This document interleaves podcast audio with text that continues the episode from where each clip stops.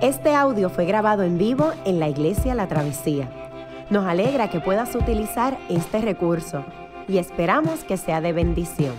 Queremos que sepas que nuestra más profunda convicción, que no importando cuán útil sea esta grabación, nunca podrá sustituir la experiencia de pertenecer a una iglesia local.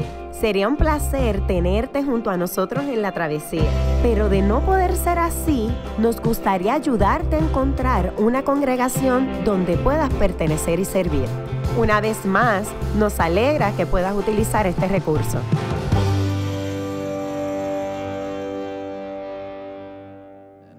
Gracias, Ronnie. Ah, buenos días a todos. Eh, no tengo que decir que mi nombre es Yamir Alejandro y, y Alejandro es mi apellido. No lo voy a decir porque sería repetir lo mismo otra vez. Pero gracias, gracias. Es un momento muy significativo para mí sentir un, a la misma vez una alegría. Es un peso de, de, de aceptar un llamado que, que nos queda grande a todos los que lo aceptamos de alguna forma y solamente con la ayuda del Señor podemos, podemos seguir adelante. Y es mi, mi deseo que el Señor pueda pueda glorificarse por medio del ministerio de mi familia aquí en la, en la iglesia de la Travesía. Que gracias nuevamente. Uh, si usted es nuevo o está llegando hoy por primera vez, tiene buenas noticias. Hay buenas noticias para usted. Estamos en el libro más hermoso de la Escritura, ese que uno abre el domingo en la mañana o el sábado en la mañana y ve todos esos sacrificios, todos esos rituales, todas esas cosas que son tan comunes a nosotros. Es el libro de Levítico.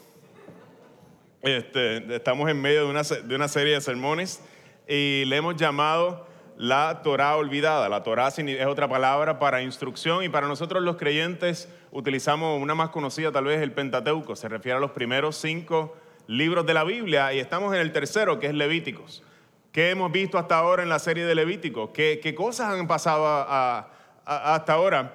Lo, lo que hemos visto es que el Señor Dios de Israel. ¿Se acuerdan de la película de Prince of Egypt? Sacó a Egipto, sacó a Israel de Egipto por medio de portentos y maravillas, los llevó a través del desierto, hizo un pacto con ellos en el que les dio los diez mandamientos y otras leyes, hizo un pacto, se unió eh, de manera pactual con su pueblo, una relación muy íntima, muy hermosa, y vino a morar en medio de ellos. Por eso nosotros vemos que el libro de Éxodo, el segundo libro de la Biblia, cierra con este momento glorioso cuando dice que la presencia del Señor vino a morar en medio de los israelitas, en medio de una tienda de reunión, una tienda de campaña, donde el rey de Israel, el creador del universo, se ha mudado al vecindario, literalmente un israelita, como decíamos atrás, un israelita podía decir, allí arribita vive el Señor, el rey que creó todas las cosas y el universo, vive allí arribita. Qué cosa, ¿no? ¿Qué pueblo puede decir algo como esto? Y veíamos que algo que es bien importante del libro de Levítico, que tal vez nosotros no lo, no lo cachamos de primera instancia, es que al comenzar el libro de Levítico no podía Moisés entrar en esa tienda de reunión. Cierta ironía, ¿no? Una tienda de reunión en la que no puede entrar. Cuando miramos el próximo libro de la Biblia, básicamente un mes ha pasado y ya Moisés puede entrar en la tienda de reunión. Por eso Levítico es importante. Todo el proceso ritual que requiere entrar en la presencia de un Dios que es tres veces santo es lo que se describe en Levítico, para que los seres humanos puedan reunirse nuevamente con Dios. El libro de Levítico nos dice, el Señor se ha mudado en medio nuestro, pero hay unas implicaciones, y es que nosotros necesitamos acercarnos solamente conforme a sus términos y no conforme a los nuestros, pero Él desea que nos acerquemos. Y eso es lo que nos, nos presenta el libro de Levítico. El, el, título básicamente pudiera ser un poco eh, confuso. La palabra Levítico viene de Levita o Leví. Es la tribu que estaba, que estaba dedicada a las, um, a las labores del templo, digamos, a las labores rituales, a las labores religiosas del pueblo. Eh, y es un nombre que, que no lo tiene el libro en su, en su versión original, se lo pusieron después cuando se tradujo a la Septuaginta. La Septuaginta es la versión griega de la Biblia hebrea. Cuando se tradujo se le puso este nombre, Levítico, pero de alguna forma el, nombre, aunque gran parte de lo que se describe en el libro de Levítico está, está relacionado al, al, trabajo de los levitas, al trabajo de esos sacerdotes, no todo está, está eh, no describe el todo del libro, y eso lo vamos a ver hoy. porque el Levítico también nos quiere hablar a nosotros como pueblo de Dios, le quiere hablar a Israel como pueblo en ese momento, de cómo se vive como el rey, cómo el pueblo está, está eh, el Señor llama al pueblo, no solo a los levitas, sino al pueblo a reflejar su carácter como sociedad. Y con eso en mente, quisiera invitar a estar de pie, vamos a leer nuestro texto. Se encuentra en Levítico, Levítico capítulo 19. Hoy no vamos a ver sacrificios ni ofrendas, vamos a ver una serie de mandamientos que el Señor le da a su pueblo. y el verso 1 y 2 básicamente sirven de alguna forma como la idea central de este, de este pasaje. Permítame leerlo con ustedes. Y dice así la palabra del Señor. El Señor le ordenó a Moisés que hablara con toda la asamblea de los israelitas y les dijera, sean santos, porque yo, el Señor su Dios, soy santo. Cuando llegue el tiempo de la cosecha, no siguen hasta, lo último, hasta el último rincón de sus campos ni recojan todas las espigas que allí queden. No rebusquen hasta el último racimo de sus viñas, ni recojan las uvas que se hayan caído. Déjenlas para los pobres y los extranjeros yo soy el Señor su Dios. No roben, no mientan, no engañen a su prójimo, no juren en mi nombre solo por jurar, ni profanen el nombre de su Dios. Yo soy el Señor. No explotes a tu prójimo, ni lo despojes de nada. No retengas el salario de tu jornalero, hasta el día siguiente, no maldigas al sordo, ni le pongas tropiezos al ciego, sino teme a tu Dios. Yo soy el Señor. No perviertas la justicia, ni te muestres parcial en favor del pobre o del rico, sino juzga a todos con justicia. No andes difundiendo calumnias entre tu pueblo, ni expongas la vida de tu prójimo con falsos testimonios. Yo soy el Señor. No alimentes odios secretos contra tu hermano, sino reprende con franqueza a tu prójimo para que no sufras las consecuencias de su pecado. No seas vengativo con tu prójimo, ni le guardes rencor. Ama a tu prójimo como a ti mismo. Yo soy el Señor. Señor, te damos gracias por tu palabra. Ayúdanos, Señor, a ser una gente santa así como tú eres santo, Señor, y a entender, Señor, y abrazar lo que es realmente la santidad. Pedimos estas cosas en el nombre de Cristo Jesús. Amén. Quisiera comenzar, eh, siempre que hablamos de la palabra santidad, tal vez eh, en nuestro tiempo no es un concepto muy popular. Eh, tal vez a su mente viene alguna de estas imágenes. Ponerla por aquí. De alguna manera la santidad la alcanzamos en ese momento espiritual donde hay una espiritualidad tan profunda que nos conectamos de una forma y sentimos toda esta paz y toda esta serenidad, que es muy lindo, de hecho, estar en una playa de esa manera. A mí, ¿Quién no se disfruta eso? Pero de alguna, de alguna manera el panorama, eh, si, le preguntáramos a muchos creyentes hoy, ¿cuál es el panorama? ¿Cuál es, muéstrame esa, esa, esa imagen de la santidad plena. Y alguien te diría tal vez yo en la Biblia, en el bosque con Jesús, leyendo la palabra. Y, es muy hermoso.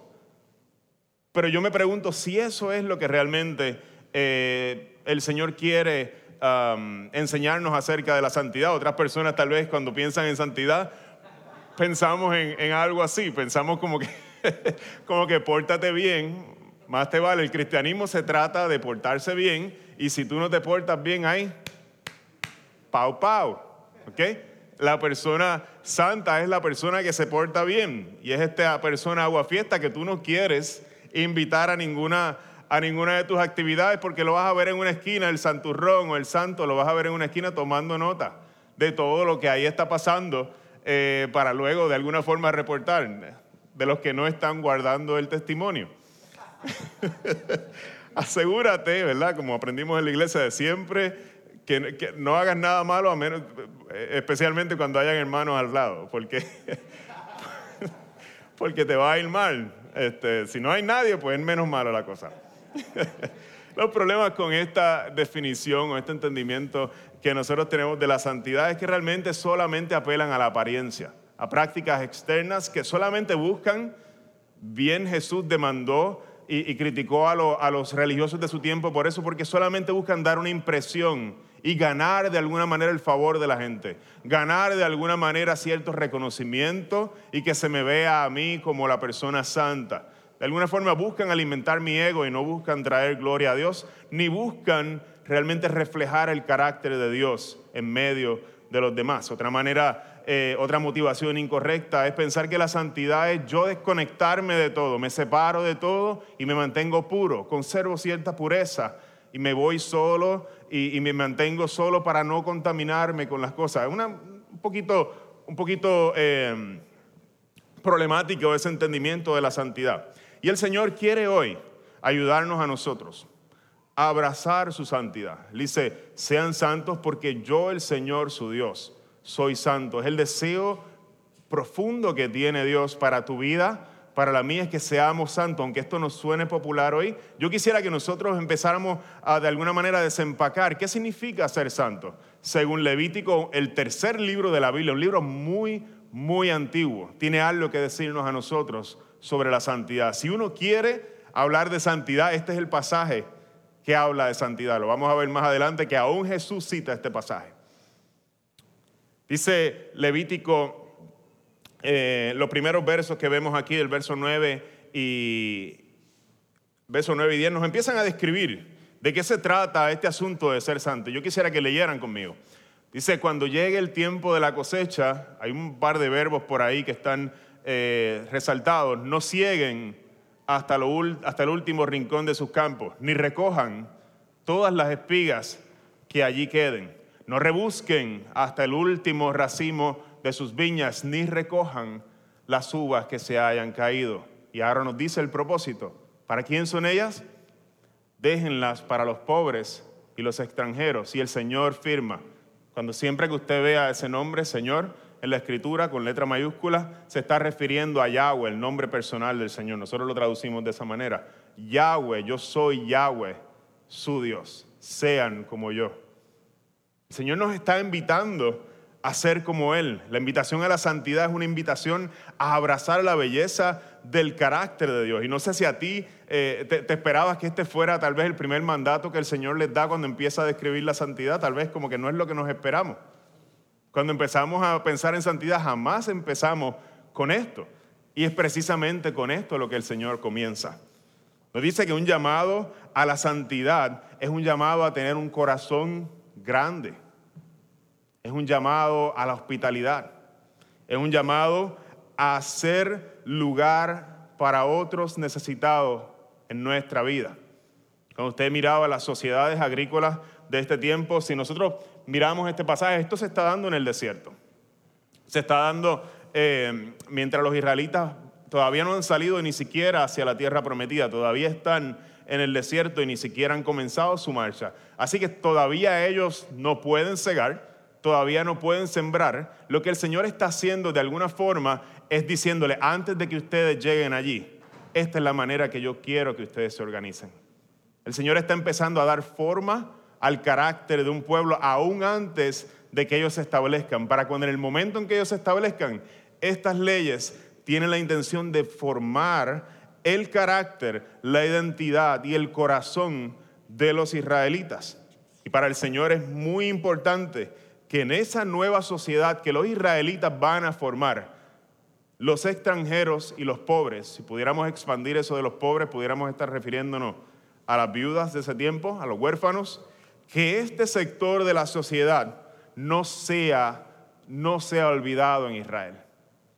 Para el Señor es importante que su pueblo tenga un corazón grande, un corazón hospitalario, porque Dios tiene un corazón grande y un corazón hospitalario. Que no se recoja, que no se recoja hasta el fin. ¿Qué significa eso? Que tú, si eres el dueño de esa finca, vas a perder dinero. Que si tú eres el dueño de esa finca, lo voy a decir de nuevo, tú vas a perder dinero. El Señor está intercambiando los valores de, esa sociedad y le está diciendo, el bienestar de los menos afortunados es más importante que tu bienestar económico. No arrolles a los que no tienen. Qué visión de la santidad más hermosa tiene el Señor para su pueblo. Esta semana, pensando en este asunto de que el Señor interrumpa nuestros planes financieros de esta forma, pensando eh, en este asunto de, que el Señor interrumpa aún nuestras agendas para hacer lugar y ser hospitalarios y hacer lugar para otros. Eh, he escuchado el testimonio de una hermana el jueves, estamos reunidos los, los líderes de comité acá y, nuestra hermana, yo voy a mantener su identidad eh, cubierta, vamos a llamarle Rosanelli, Rosanelli del Monte, ella y Risela. Nos hablaba nuestra hermana de una inconveniencia que ella empezó, que ella, que ella tuvo. Es como ella, ella trabaja, no voy a decir en qué trabaja, eh, tiene que ver con diseño y todas esas cosas de arquitectura. Eh, ella nos contaba de este viaje inconveniente que tuvo que dar de inesperado a Fajardo y cómo la sacó de su ritmo y cómo la sacó de toda su agenda y, después de que llega allá a Fajardo fuera de hora, una hora que no esperaba, la persona con quien se suponía que se reuniera no estaba allí, no pudo llegar a la hora que la citaron y toda esta inconveniencia, de momento en medio de toda ella se encuentra en ese lugar con un policía con un policía que estaba precisamente pidiéndole al Señor, para sorpresa de ella, a alguien que fuera a orar por él, porque él no sabía cómo orar. Decía, no sé cómo orar y necesito orar. Y nuestra hermana en ese momento sirvió de un bálsamo a esta persona, simplemente por de momento abrir los ojos y decir, wow, el Señor me trajo aquí exactamente para ti. Yo todo mi día se dañó, se, se fue a ajuste, pero con gozo me doy, gracias al Señor y glorifico su nombre porque aquí estoy y puedo suplir la necesidad que tú tienes. Y es una cosa hermosa como Dios trabaja en medio nuestro, como Dios quiere interrumpir nuestras agendas para que aquellos que necesitan puedan ser beneficiados. Y ese hombre, eh, eh, unos días más tarde, estaba en una sala de intensivo y el Señor le dio la oportunidad a, a Rosa Nelly y a Risela de, poder ir a visitar allá a ese hombre. Y yo me lo perdí. Yo, quería, yo decía, ah, yo quería. Yo por no hacer espacio en mi agenda me lo perdí. Así que no, el pastor no dio el mejor ejemplo. Pero me, gocé cuando escuchaba, el, cuando escuchaba el, el, testimonio. Y eso es lo que Dios quiere. El Señor desea que nosotros, que nuestra comunidad, Iglesia La Travesía, nosotros seamos una gente que puede cambiar esos valores que la gente se vuelva más importante para nosotros que aquellos compromisos que tenemos con nuestra agenda, aquellos compromisos financieros que tenemos, podamos interrumpirlos y que dejemos que el Señor interrumpa todas esas cosas para hacer lugar para otros que necesitan. ¿Quiénes son el huérfano, la viuda, el extranjero en medio nuestro? Todas aquellas personas que son más vulnerables en medio nuestro. Yo creo que no tendría que mencionarlos, pero yo creo que cada uno de nosotros sabe en nuestras comunidades quienes tienen necesidad y quienes necesitan de nuestro apoyo. Y el Señor quiere que nosotros estemos ahí dispuestos a eso. Hablábamos también en esa reunión del jueves y, y tuvimos mucho tiempo hablando de esto, cómo nosotros soñamos con ser una iglesia hospitalaria. ¿Para qué? Para que llegue más gente y dé más dinero. No, ese no es el punto. Aunque eso sería bueno porque podemos seguir plantando más iglesias, podemos seguir agrandando la obra, seguro. Es una bendición poder tener eh, solvencia económica para seguir creciendo. Pero ese no es el punto, es que hay gente necesitada en medio nuestro. Hay gente que se está deprimiendo en su casa, hay gente que está sola, hay gente que necesita y nosotros no nos enteramos y están pasándola bien difícil y el Señor se acuerda de ellos y quiere que su pueblo sea un pueblo hospitalario. Y te invita a ti a ser santo como Él es santo, a tener un corazón grande como Él tiene un corazón grande. El segundo punto eh, al que quisiera pasar, eh, el Señor nos va a seguir describiendo qué significa esto de ser santo. Comienza con el versículo 11. momento nos lanzan ahí un montón de mandamientos uno detrás del otro y tal vez no, de primera instancia no sabemos relacionarnos. Dice, no roben, no mientan, no engañen a su prójimo, no juren en mi nombre solo por jurar, ni profanen el nombre de su Dios. Yo soy Yahweh, yo soy el Señor. En primera instancia, pareciera una lista arbitraria de, mandamientos. No roben. ¿Qué tienen, ¿Qué tienen que ver todos estos mandamientos unos con el otro? Uno detrás del otro en secuencia. De alguna forma tal vez no, no, no logramos captar. Pero de momento pareciera, aunque pareciera algo arbitrario, recordamos que ellos están de camino a la tierra prometida, a establecer un gobierno nuevo. Y el Señor está empezando a formar el carácter de estas personas y está describiendo algún un ciclo muy que no es tan difícil para nosotros de entender un ciclo del pecado. Una persona que se haya robando, ¿qué es lo próximo que va a hacer para empezar a cubrir su pecado?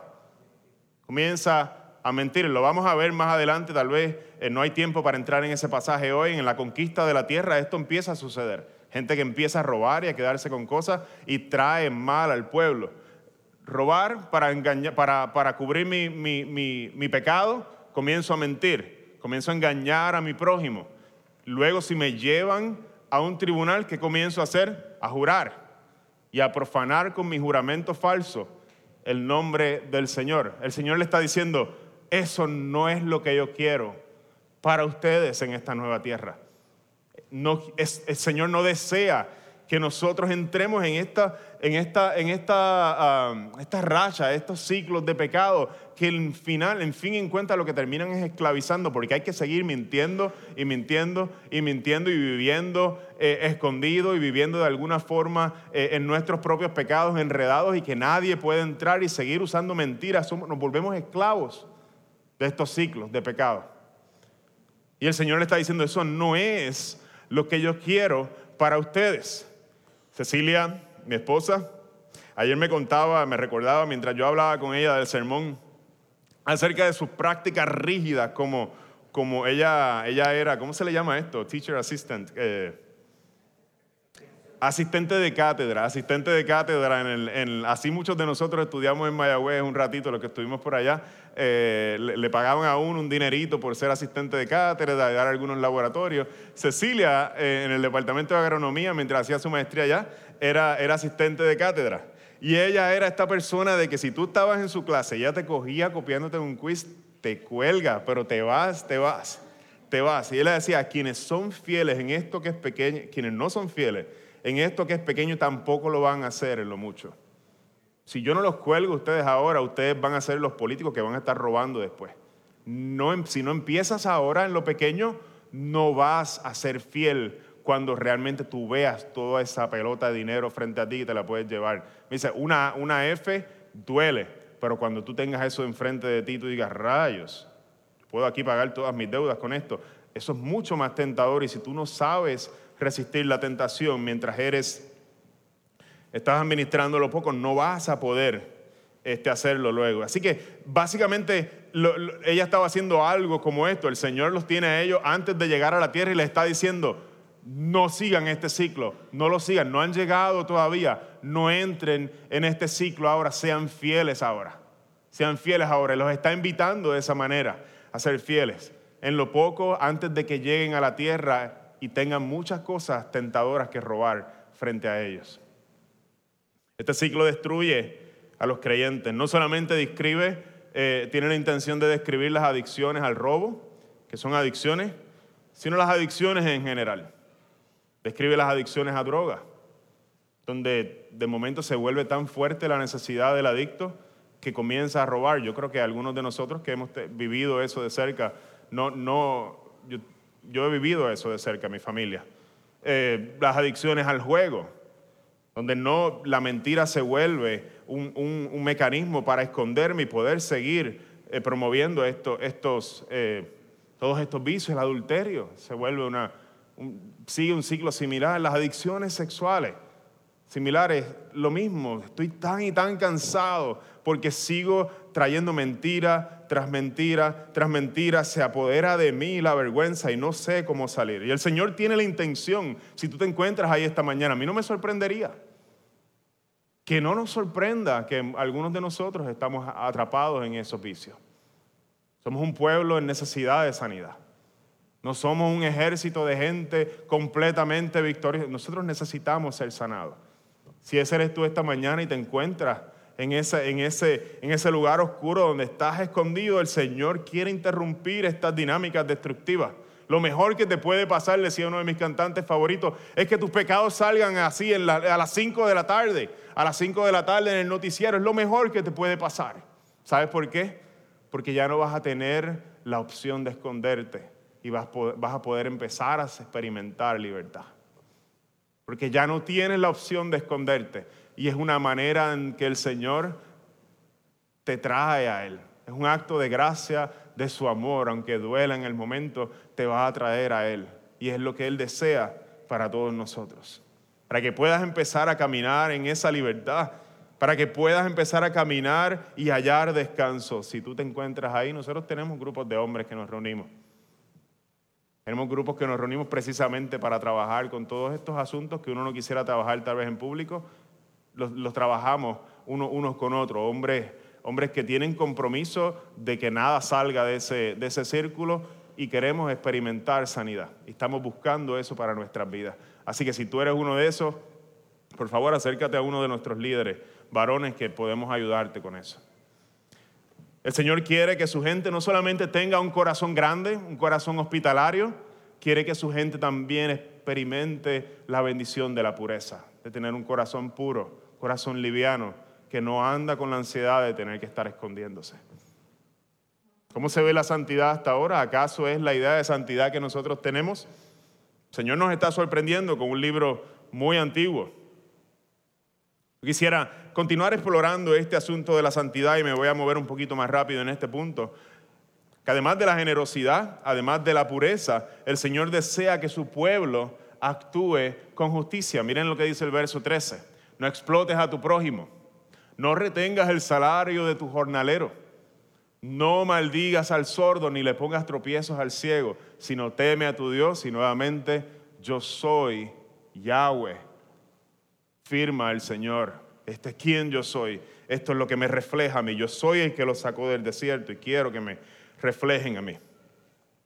¿Qué significa, significa ser justo según Levítico 19? Muy sencillo, que no explotemos a nuestro prójimo. Si tú te encuentras en una posición de poder, ahí está describiendo a aquellos que se encuentran en una posición privilegiada, aquellos que pueden retenerle el salario a sus empleados aquellos que pueden hacer daño por el poder que está en sus manos. El Señor los está refrenando y le está diciendo, no, en la tierra nueva, cuando ustedes vayan a entrar a esta tierra, esto no se va a dar allí. Yo soy Yahweh, su Dios. El Señor quiere una comunidad de gente que viva vidas hermosas. La santidad es muy práctica, mis hermanos. No es separarnos de todo para no contaminarnos, es entrar y es relacionarnos y es vivir de una vida práctica de amor genuino hacia los demás. Si tú te encuentras en una posición de poder en esta mañana, tú eres un jefe, eres un pastor, un líder de la iglesia, eres un dueño de algún negocio, cualquiera de todas estas posiciones que de alguna manera te da poder, estas palabras son para ti. Si tú eres papá, mamá, el Señor te dice, no utilices, cuidado con utilizar tu posición para atropellar a otros para tu propio bien, llevándote a los demás por el medio. dice, recuerda que el Señor mismo te va a pedir cuentas. Dice aquí, si no, teme al Señor. No olvides que Él es el Dios del universo, el juez que ha de juzgar con justicia todas las cosas. Y un día lo vamos a enfrentar a Él cara a cara. El Señor quiere que su gente sea una gente justa. Es lo que dice el próximo verso, el verso 15 no perviertas la justicia, ni te muestres parcial en el juicio, porque el Señor no hace de tal manera. Está empujando hacia atrás todas nuestras tendencias, nuestras motivaciones para relacionarnos con los demás, muchas veces no son motivaciones puras. Y el Señor está diciendo, necesitan esas motivaciones ser transformadas a las motivaciones que realmente el Señor tiene y que reflejen su carácter en medio del pueblo. Hasta el momento hemos explorado la pregunta, ¿qué significa ser santo? No sé si ustedes, pero cuando yo hacía esta pregunta me sentía sorprendido con lo que Levítico 19 me estaba enseñando acerca de ser santo. No me parecía, no son las ideas que yo tenía originalmente. Espero que para ustedes haya sido lo mismo. Ser santo es alguien con un corazón gigante, donde caben otros, donde las agendas se pueden interrumpir por otros, donde las finanzas se pueden reducir para que otros sean bendecidos. Sea alguien santo, hemos visto hasta ahora que es alguien con un corazón puro, un alguien que anhela, que vive y busca tener un corazón limpio, un corazón puro, que no está enredado con la maldad, un corazón pronto al arrepentimiento. Ser santo también es alguien que con justicia actúa. que busca reflejar al Señor y ser justo en todos sus caminos. El texto nos va a llevar ahora a otro nivel. Tal vez tú dices, yo puedo hacer eso. Esas tres, seguro que sí. Seguro que sí. En mi casa siempre hay un plato para alguien. Seguro que sí. Yo busco la pureza, tengo mis devices, mi computadora bloqueada para que no salga nada ahí. Eh,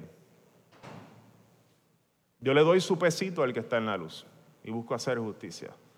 Vamos a ver si nos sentimos así con el próximo.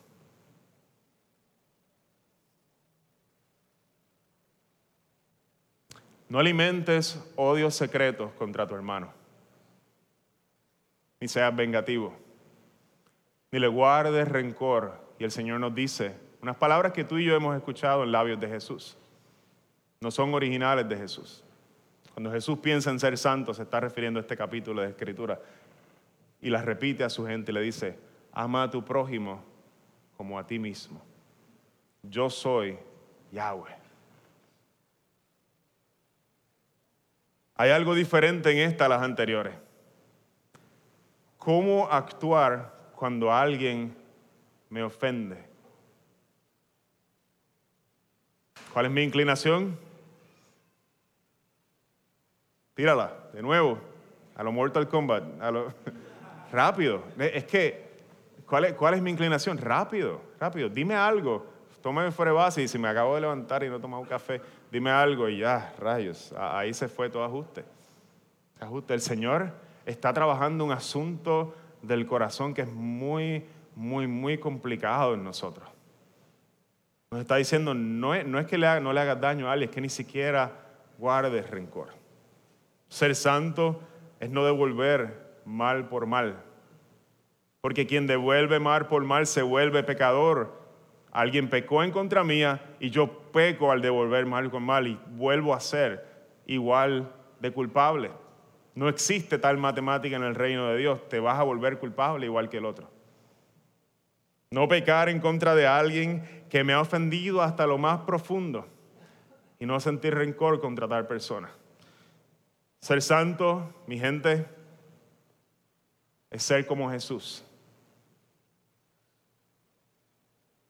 Este capítulo nos está describiendo a alguien que tiene un corazón grande, que recibe a los que nadie quiere y hace lugar para ellos. Ser santo es ser como Jesús. Este capítulo nos está describiendo a alguien cuyo corazón es completamente puro, que nos roba, no entra en todas estas dinámicas en que se hunde en el pecado. Es una persona con un corazón puro. Ser santo es ser como Jesús. Ser santo es alguien que actúa con justicia, y no se aprovecha de su posición para aplastar a los otros, sino que se arrodilla y le lava los pies. Ser santo es ser como Jesús. Pero esto no resuelve el problema. Porque a pesar de toda mi preparación académica y toda mi preparación, como hablaba Ronnie, para ser ordenado, no hay fuerzas en mí para ser como Jesús.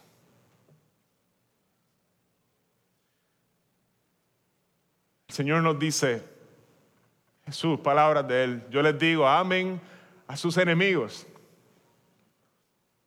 Como Él lo hace, oren por quienes los persiguen, para que sean hijos de su Padre que está en el cielo. Él hace que salga el sol sobre malos y buenos y que llueva sobre justos e injustos. Ese es el corazón del Padre el corazón de Jesús. Por tanto, sean perfectos, sean santos, así como su Padre celestial es perfecto. ¿Puedo yo alcanzar tal perfección?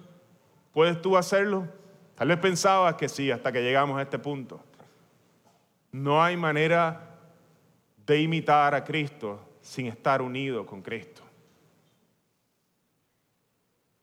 El Señor no te guardó rencor a ti, no me guardó rencor a mí. Dice la escritura que tan lejos está el occidente del oriente, separó nuestras transgresiones de Él.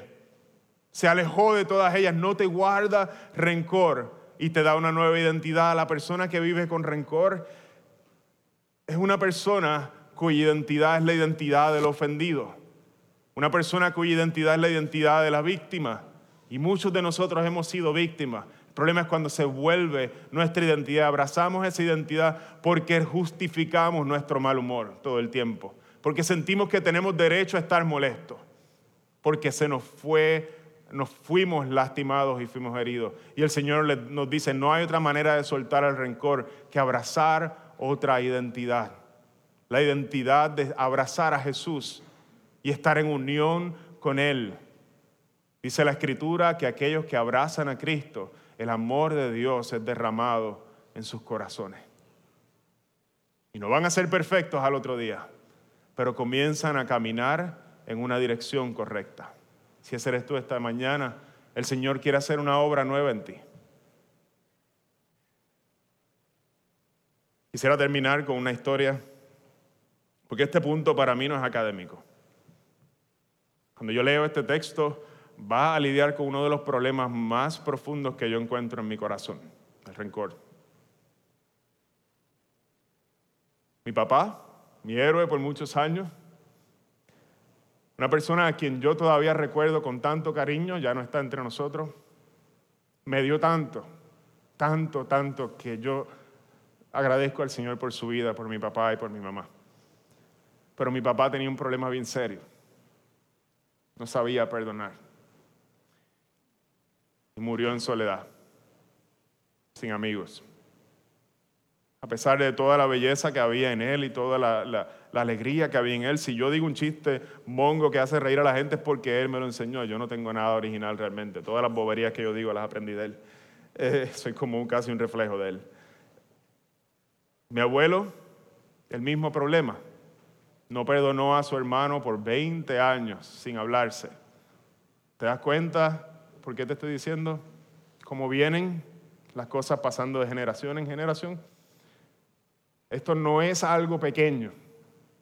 Y es algo que si el Señor no interrumpe nuestra vida, nuestro coraje, nuestro enojo va a pasar y va a seguir hacia abajo, va a seguir a las próximas generaciones. El Señor no guarda rencor contra nosotros y quiere hacernos libres de ese rencor. Su amor está siendo derramado sobre tu vida para que tú abraces al Señor y digas, Señor, yo abandono mi identidad de víctima del ofendido y encuentres el amor del Señor como un motivo para el que tú puedas comenzar a reflejar ese amor hacia adelante. Les invito a orar conmigo esta mañana.